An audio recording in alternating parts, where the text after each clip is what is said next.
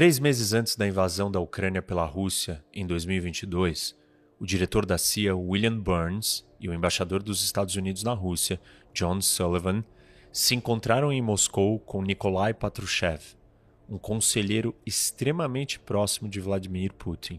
Burns e Sullivan informaram a Patrushev que sabiam dos planos de invasão da Rússia e que o Ocidente responderia com graves consequências se a Rússia prosseguisse. Patrushev não disse nada sobre a invasão. Em vez disso, apenas olhou no fundo dos olhos dos americanos e deu a entender que os militares russos não se intimidariam com a ameaça. De volta aos Estados Unidos, os dois oficiais informaram ao presidente Joe Biden que Moscou já havia tomado uma decisão. Foi aí que Washington começou a alertar publicamente o mundo de que a Rússia atacaria a Ucrânia. O exército russo era bem maior, mais bem preparado e bem mais equipado do que o ucraniano. Portanto, a pergunta que todo mundo se fez foi: por que a Rússia não venceu a guerra logo nos primeiros dias? Nesse vídeo, nós vamos mostrar para vocês os erros que a Rússia cometeu nessa guerra, as razões para eles terem acontecido e também as suas consequências. Mas antes da gente começar, eu quero lembrá-los e falar do nosso parceiro, a Insider, essas camisetas que eu adoro e uso o tempo inteiro. E eles estão com uma promoção essa semana incrível. É a Semana do Consumidor e você tem um monte de descontos no site da Insider. Dá uma olhada lá, pessoal. Assim, kits da Tech T-shirt preta, essa daqui, por exemplo, estão é, com desconto. E além disso, o desconto do professor Rock, o Rock 15, né, que é o cupom que você tem que usar para conseguir o desconto, você pode usar ele em cima desses outros descontos da Semana do Consumidor. Então, por exemplo, esse kit da Tech T-shirt que já está mais barato, você vai lá e usa o cupom do Rock 15, Rock HOC 15 você consegue um desconto ainda maior. Corre lá, pessoal, porque normalmente nessas promoções os estoques são limitados e vai acabar então. Então, vai no site, usa o cupom ROCK15 e rápido. O primeiro passo para entender os problemas do exército russo na guerra atual da Ucrânia é voltar para o passado, mais especificamente para a época da União Soviética. Nesse tempo, os soviéticos tinham um exército gigantesco e pensado para travar guerras de larga escala na Europa contra a OTAN. Isso exigia a manutenção de uma força descomunal, com milhões de soldados e um número inacreditável de equipamentos, armas e veículos para apoiá-los. Com o fim da União Soviética, esse tipo de organização já não fazia mais sentido e os russos simplesmente não conseguiam manter uma estrutura desse tamanho. Por isso, as Forças Armadas passaram por um redimensionamento e também por uma modernização. O foco agora não era mais de travar grandes batalhas, mas sim de ter a capacidade de defender o seu próprio território, com grande ênfase em armas nucleares, além de desenvolver uma força menor, mais profissional e ágil para intervenções pontuais na periferia russa e em países aliados. O começo dessa grande mudança não foi nada promissor os russos enfrentaram grandes dificuldades nas guerras travadas na Chechênia e também não performaram como desejaram na intervenção feita na Geórgia.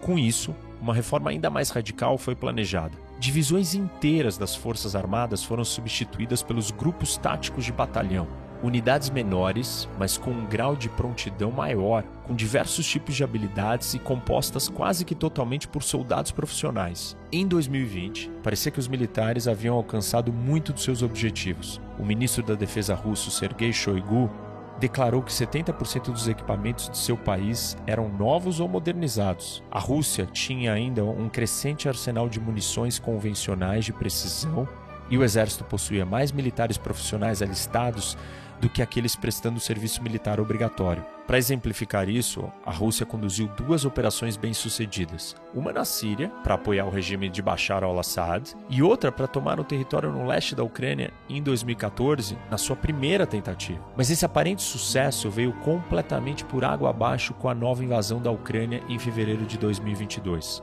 Nós podemos resumir esses erros em quatro áreas. 1. Um, a corrupção intrínseca no Estado russo. 2. Os erros estratégicos, tanto antes da guerra quanto durante. 3. As dificuldades de uma ditadura em lidar com o feedback e sigilo. 4. A subestimação, ou desdém, da resiliência ucraniana e do apoio ocidental. O primeiro ponto, a grande corrupção russa, não é segredo para ninguém. A Rússia está na posição 138 no ranking de corrupção da Transparência Internacional, uma ONG especializada somente em investigar corrupção no mundo. Bem atrás do Brasil, por exemplo, que ocupa a posição número 94. Essa corrupção não deixa de atingir as Forças Armadas e isso acontece de vários jeitos. O maior exemplo, talvez, seja o grande contingente de soldados fantasmas. É isso mesmo, soldados fantasmas no exército russo. Os comandantes frequentemente inflam o número de pessoas em suas unidades para preencher as cotas de recrutamento. Além disso, eles embolsam o salário enviado para pagar esses soldados que só existem no papel. Isso causa um grande problema na hora de uma invasão. Vocês imaginam por quê?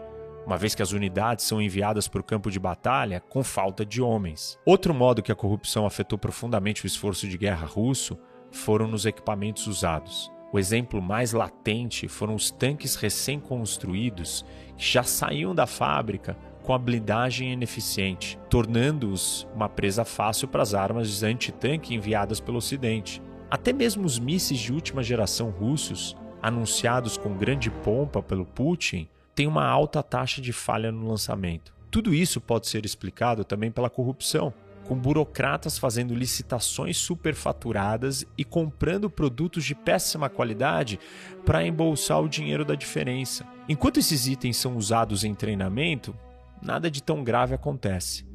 Mas quando eles se tornam a diferença entre a vida e a morte, entre o sucesso e a derrota no campo de batalha, isso faz toda a diferença. Por falar em treinamento, isso nos leva ao segundo ponto. Os erros estratégicos russos começaram antes mesmo do primeiro tiro ser disparado.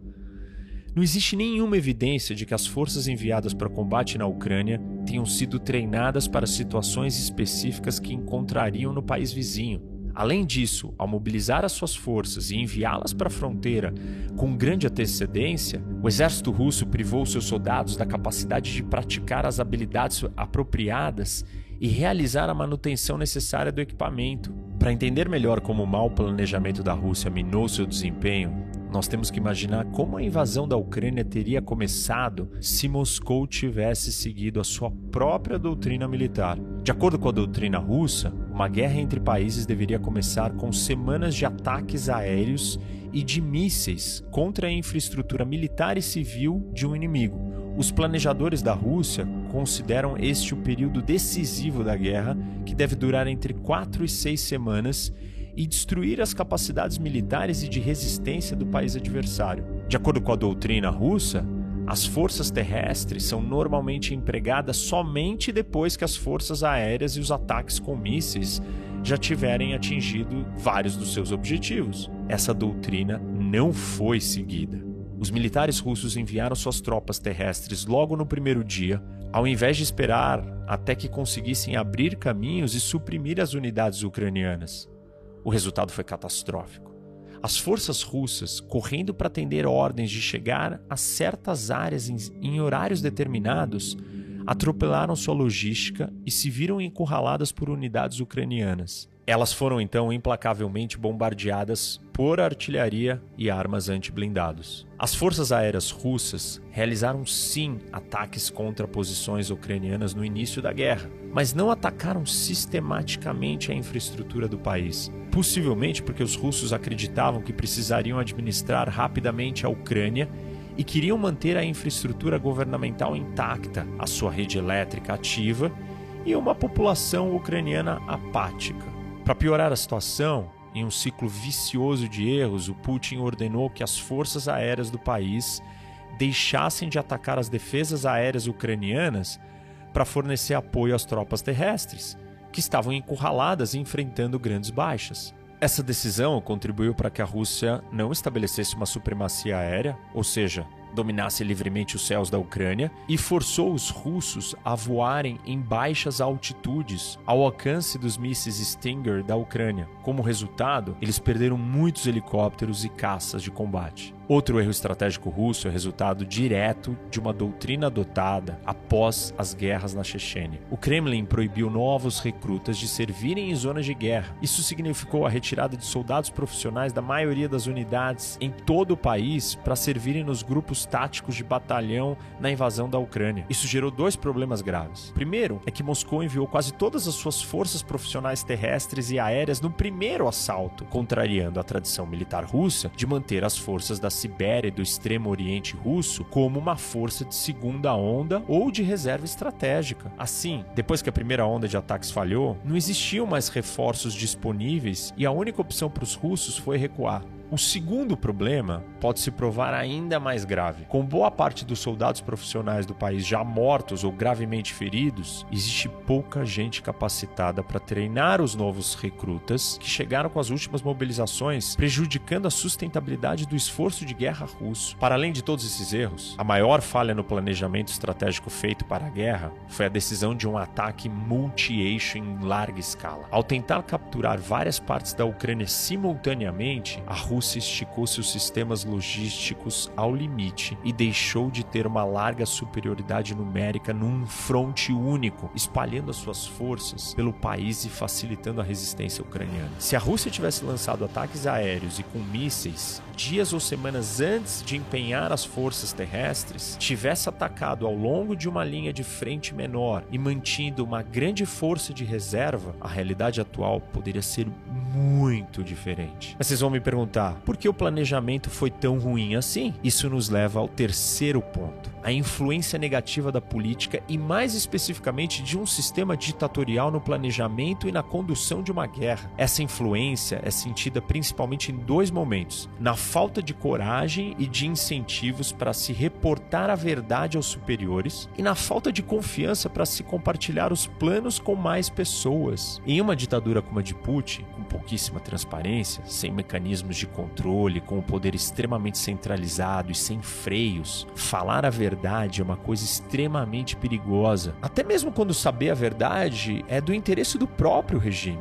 Isso cria uma bolha que isola os governantes e quem toma as decisões da realidade. Segundo informações obtidas pelos repórteres do Washington Post, a guerra foi planejada apenas pelo Putin e os seus confidentes mais próximos nos serviços de inteligência, nas forças armadas e no Kremlin. Com base nesses relatos, essa equipe defendeu uma invasão rápida em várias frentes, uma corrida louca até Kiev para neutralizar o presidente ucraniano por meio de assassinato ou sequestro e a instalação de uma rede de colaboradores que administrariam um novo governo. Passos que uma equipe mais experiente e ampla poderia ter explicado que não funcionariam. Antes e durante guerras, é lógico que países mantêm em segredo aspectos cruciais dos seus planos. Na Segunda Guerra, por exemplo, os aliados posicionaram tropas e armadilhas em várias praias no sul do Reino Unido para confundir os nazistas sobre qual local seria usado para lançar um ataque. Em outros casos, esse sigilo envolve limitar a disseminação interna de planos de guerra para diminuir o risco de que eles se tornem públicos. Por exemplo, em preparação para a Operação Tempestade no deserto durante a Guerra do Golfo, os pilotos americanos que fizeram o ataque treinaram durante meses as habilidades necessárias, mas eles só foram informados dos alvos horas antes do ataque. Mas talvez seja justamente aqui a coisa mais louca da história toda. Os planos de guerra do Kremlin foram divulgados meses antes da guerra, como vários meios de comunicação relataram, incluindo o New York Times e o Washington Post. As agências de inteligência dos Estados Unidos descobriram esboços detalhados e precisos dos planos da Rússia e depois os compartilharam compartilharam com a mídia e com seus aliados. Em vez de abortar a invasão,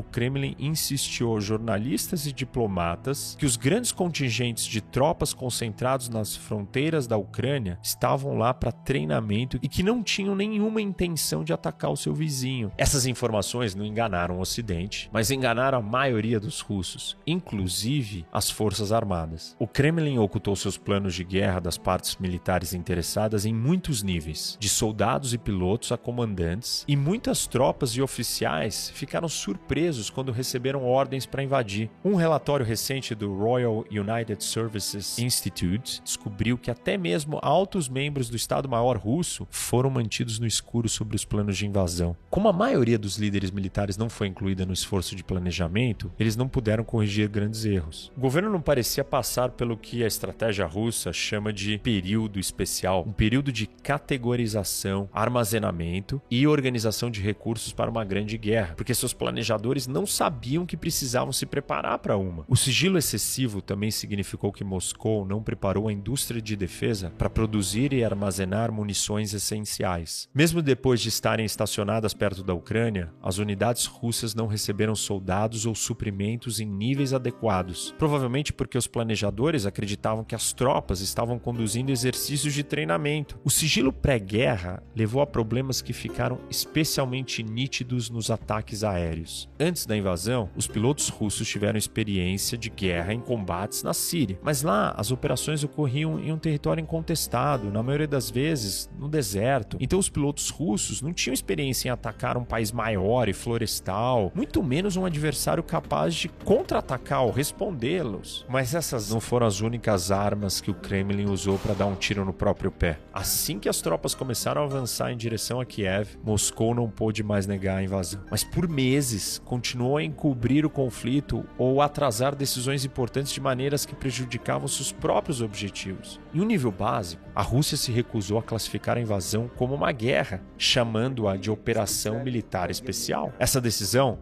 tomada para tranquilizar a população russa, impediu o país de implementar regras administrativas que lhe permitissem obter acesso rápido aos recursos legais, econômicos e materiais necessários para sustentar uma invasão desse porte. Pelo menos nos primeiros seis meses, a falsa classificação também facilitou a renúncia ou a recusa dos soldados em lutar sem enfrentar acusações de deserção. Essa mesma bolha de desinformação nos leva ao quarto ponto. Putin subestimou demais tanto a resiliência ucraniana quanto a resposta do Ocidente à sua agressão. Os serviços de inteligência russos tinham suas próprias pesquisas secretas pré-guerra, sugerindo que apenas 48% da população estava pronta para defender a Ucrânia. O índice de aprovação do Zelensky de acordo com essas pesquisas, era inferior a 30% na véspera da guerra. Com base na resposta do Ocidente à anexação da Crimeia pela Rússia em 2014 e suas provisões de armas relativamente pequenas durante o período que antecedeu a guerra em 2022, Moscou acreditou que os Estados Unidos e Europa não dariam grande apoio à Ucrânia, mas o Kremlin estava avaliando apenas os dados que queria enxergar. A mesma pesquisa dos serviços de inteligência sugeriu que 84% dos entrevistados ucranianos considerariam as forças russas como invasoras e não libertadoras. Os Estados Unidos e seus aliados divulgaram os planos da Rússia e as suas várias tentativas de gerar um pretexto para a invasão e alertaram a Rússia privadamente e publicamente que o país enfrentaria enormes repercussões se iniciasse uma guerra. No entanto, aparentemente, ninguém no círculo íntimo de Putin o convenceu de que ele deveria revisar a abordagem da Rússia e se preparar para um tipo diferente e mais difícil de conflito, um em que os ucranianos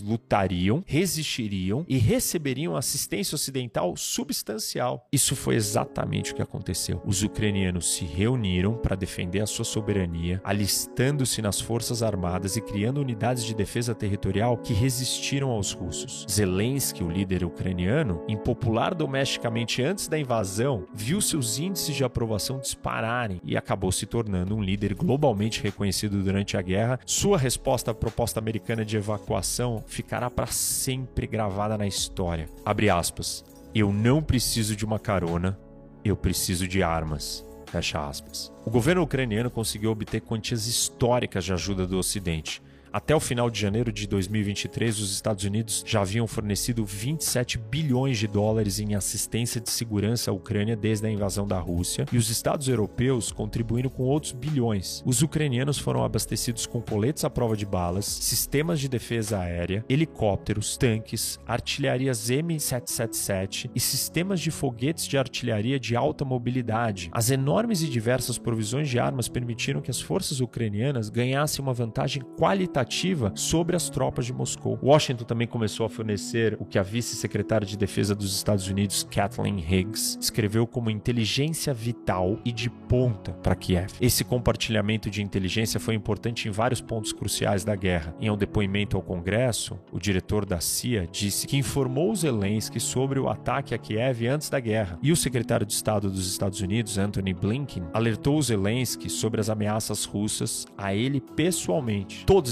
esses alertas deram à Ucrânia tempo para se preparar para uma defesa essencial para proteger tanto a capital quanto o Zelensky. De acordo com os altos funcionários da defesa, os Estados Unidos também forneceram apoio no planejamento e em simulações de guerra para contraofensivas de setembro da Ucrânia em Kharkiv e Kherson, que terminaram com um tremendo sucesso. Apesar das esperanças, é muito cedo para a gente dizer que a investida russa vai fracassar completamente e entrar em colapso. O Putin certamente está se preparando para o longo prazo. Embora feridos e desacreditados, os militares russos ainda são capazes de operações complexas, de adquirir aprendizado adaptativo e de suportar um nível de combate que poucos exércitos no mundo conseguem. Uma guerra prolongada de armas combinadas, alta intensidade e alto desgaste é extraordinariamente difícil. E agora a Rússia e a Ucrânia têm mais experiência recente com isso do que qualquer outro país no mundo. Veja, por exemplo, o VKS, a Força Aérea Russa. Embora seus pilotos tenham falhado em destruir as defesas aéreas da Ucrânia, tais missões são demoradas e difíceis, como observaram os pilotos dos Estados Unidos. O VKS está aprendendo e, em vez de continuar desperdiçando aeronaves voando em missões mais seguras, mas menos eficazes, está tentando desgastar as defesas aéreas ucranianas usando mísseis antigos da era soviética e drones Shahid comprados do Irã. Duas opções mais baratas e com menos risco. Os militares russos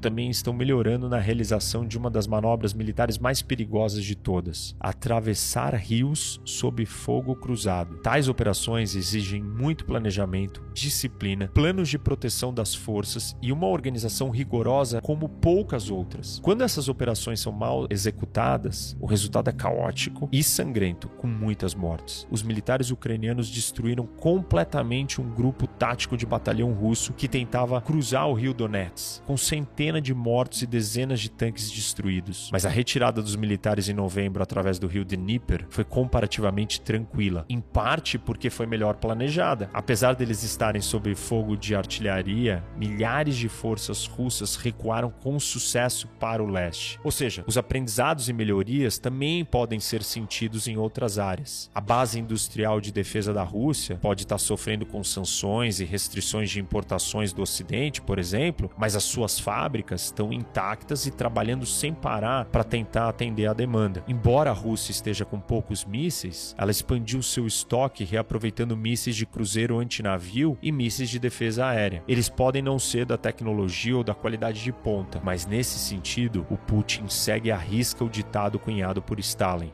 quantidade tem uma qualidade própria. Os militares russos ainda não melhoraram seu processo de avaliação de danos de batalha ou a sua capacidade de atingir alvos em movimento, mas agora estão atingindo a rede elétrica da Ucrânia com precisão. Só em janeiro desse ano, os ataques russos danificaram cerca de 40% da infraestrutura de energia da Ucrânia, chegando a interromper o fornecimento de energia para mais de 10 milhões de pessoas. Com certeza, o objetivo do Kremlin é conquistar mais território e não só manter o que já dominou, mas as forças russas se adaptaram com sucesso a uma postura defensiva. Após semanas de ataques devastadores dos HIMARS, o sistema de foguetes de artilharia de alta mobilidade, a Rússia mudou seus locais de comando e muitos depósitos de logística para fora do alcance dos ataques ucranianos. As forças russas mostraram mais competência na defensiva do que na ofensiva, particularmente no sul, onde criaram defesas em camadas que dificultam muito o avanço ucraniano. O general Sergei Surovikin, que foi nomeado comandante-geral da Rússia em outubro, era era anteriormente o comandante do Grupo Operacional do Sul e trouxe essa experiência para as outras regiões que a Rússia ocupa parcialmente. As tropas cavaram extensas trincheiras e criaram outras posições defensivas. Um detalhe importante é que a Rússia recuou da cidade de Kherson e fez a transição para essa postura defensiva justamente depois que o Surovikin foi nomeado comandante da guerra. Essa mudança em particular sugere que o Putin pode ter recebido avaliações mais realistas da situação na Ucrânia, sob o comando do Surovikin. Mas em janeiro desse ano, ele foi rebaixado e substituído pelo general Valery Gerasimov.